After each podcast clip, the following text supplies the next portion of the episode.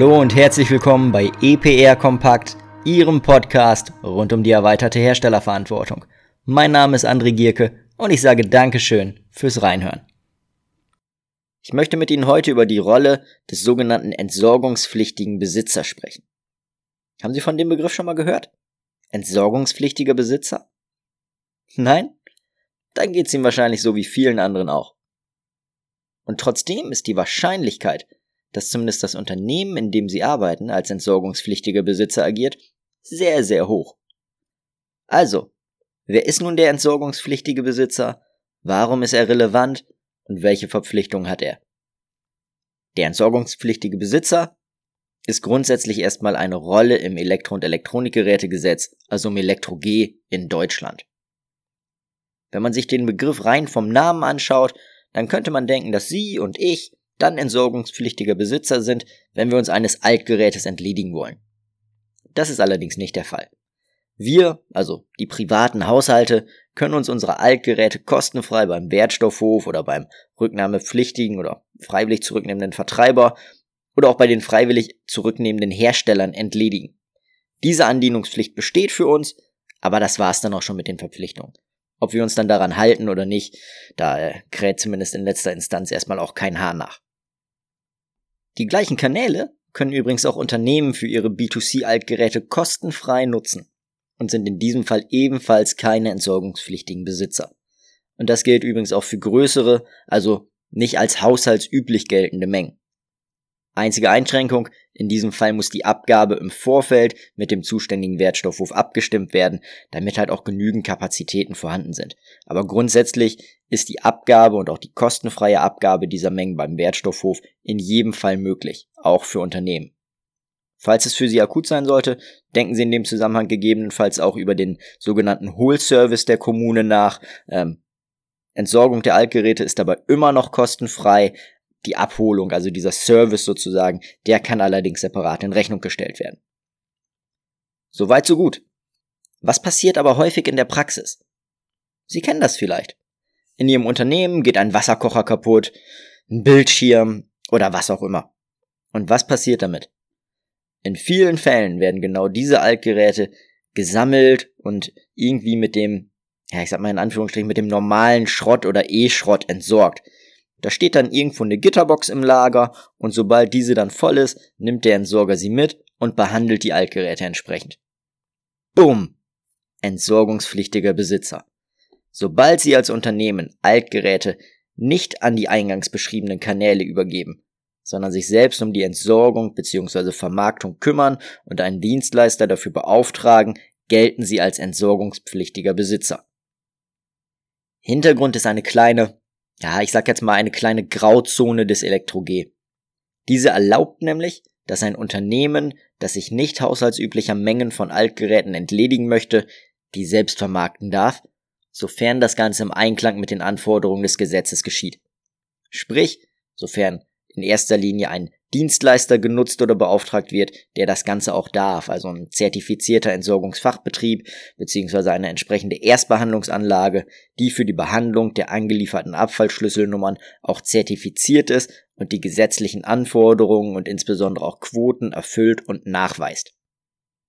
Angedacht war dieses Konstrukt in erster Linie für B2B-Geräte, für die der Hersteller mit dem Nutzer sowieso eine individuelle Vereinbarung über die Verpflichtung der Entsorgung treffen darf. Und da B2B-Geräte aufgrund ihrer Eigenschaften eben nicht beim Wertstoffhof und auch nicht beim Vertreiber abgegeben werden dürfen, wurde dieser separate Weg geschaffen. Was jetzt allerdings die wenigsten wissen oder die wenigsten auf dem Schirm haben, ist, dass dieses Prozedere noch weitere Verpflichtungen nach sich zieht. Der entsorgungspflichtige Besitzer muss sich nämlich nicht nur um die konforme Entsorgung kümmern, sondern er nimmt auf einmal eine Rolle im Gesetz ein, die noch mehr Aufgaben zu erfüllen hat. Ein entsorgungspflichtiger Besitzer muss sich nämlich bei der Stiftung RR als eben solcher auch anzeigen bzw. registrieren. Das heißt, er muss einen Account anlegen und zumindest wenn in einem Kalenderjahr eine Entsorgung durchgeführt wurde, bis zum 30.04. des Folgejahres eine sogenannte Jahresstatistikmitteilung abgeben. Das ist eine Meldung im Portal der Stiftung ERR, die eben die Menge der entsorgten Altgeräte und auch die erzielten Verwertungsquoten umfasst. Um diese Meldung überhaupt durchführen zu können, müssen die Entsorger dem entsorgungspflichtigen Besitzer die Mengen und Quoten entsprechend mitteilen. Und was bedeutet das nun in der Praxis? Einerseits werden die Mengen seitens der Entsorger, wenn, dann oftmals nur auf Anfrage an den entsorgungspflichtigen Besitzer gesendet. Ob das jetzt aus Unwissenheit oder aus irgendwelchen anderen Gründen passiert, das sei jetzt an dieser Stelle mal dahingestellt. Auf der anderen Seite wissen die wenigsten entsorgungspflichtigen Besitzer überhaupt, dass diese Rolle und dementsprechend auch die Verpflichtungen existieren. Und das neben dem, dass der Vollzug bei Missachtung der Meldepflicht durch den entsorgungspflichtigen Besitzer nicht wirklich existent ist, auch sehr, sehr schwer durchführbar wäre und nicht einmal in den Bußgeldvorschriften des Gesetzes aufgeführt wird. Warum ist das Thema jetzt dennoch so relevant und welche Konsequenzen hat all das, was ich eben beschrieben habe? Naja, das Elektro-G verfolgt ganz klare Ziele. Unter anderem Sammelziele. Aktuell muss Deutschland ein Sammelziel von 65 Prozent der durchschnittlich in den drei Vorjahren in Verkehr gebrachten Menge erfassen. Das klingt jetzt sicherlich sehr abstrakt und die Zahlen für 2019 sind auch noch nicht veröffentlicht, aber wenn wir mal auf das Jahr 2018 schauen, dann sehen wir, dass dort etwa 45 Prozent erfasst worden sind. Und daran sehen wir bereits, es gibt ein großes Gap, also gut 20 Prozent, die noch fehlen, um dieses Ziel zu erreichen. Und das ist klar, dass Deutschland das Ziel in 2019 verfehlt haben wird und dass es auch sehr, sehr schwer wird, dieses Ziel in Zukunft überhaupt zu erreichen. Und genau vor diesem Hintergrund soll das Elektro-G jetzt kurzfristig angepasst werden und es sollen Maßnahmen eingebunden werden, die insbesondere die Sammelzielerreichung unterstützen sollen. Und an dieser Stelle kommt der entsorgungspflichtige Besitzer wieder ins Spiel. Wir haben gesehen, dass hier einige Meldungen und damit auch für das Sammelziel relevante Mengen bis dato gar nicht erfasst werden.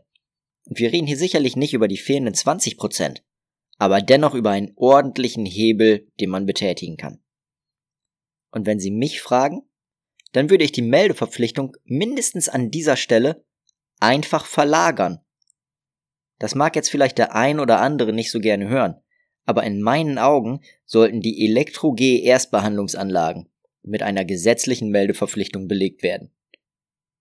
Wenn die Erstbehandlungsanlagen im Rahmen einer Jahresstatistikmeldung die Gesamtmenge der von ihnen behandelten Elektro- und Elektronik-Altgeräte und die damit einhergehenden Verwertungsquoten erfassen würden, dann würden wir einerseits ein umfassenderes Bild erhalten, da schlicht alle konform erfassten Mengen gemeldet werden, und wir könnten über das Verzeichnis der Erstbehandlungsanlagen einen umsetzbaren Vollzug gewährleisten.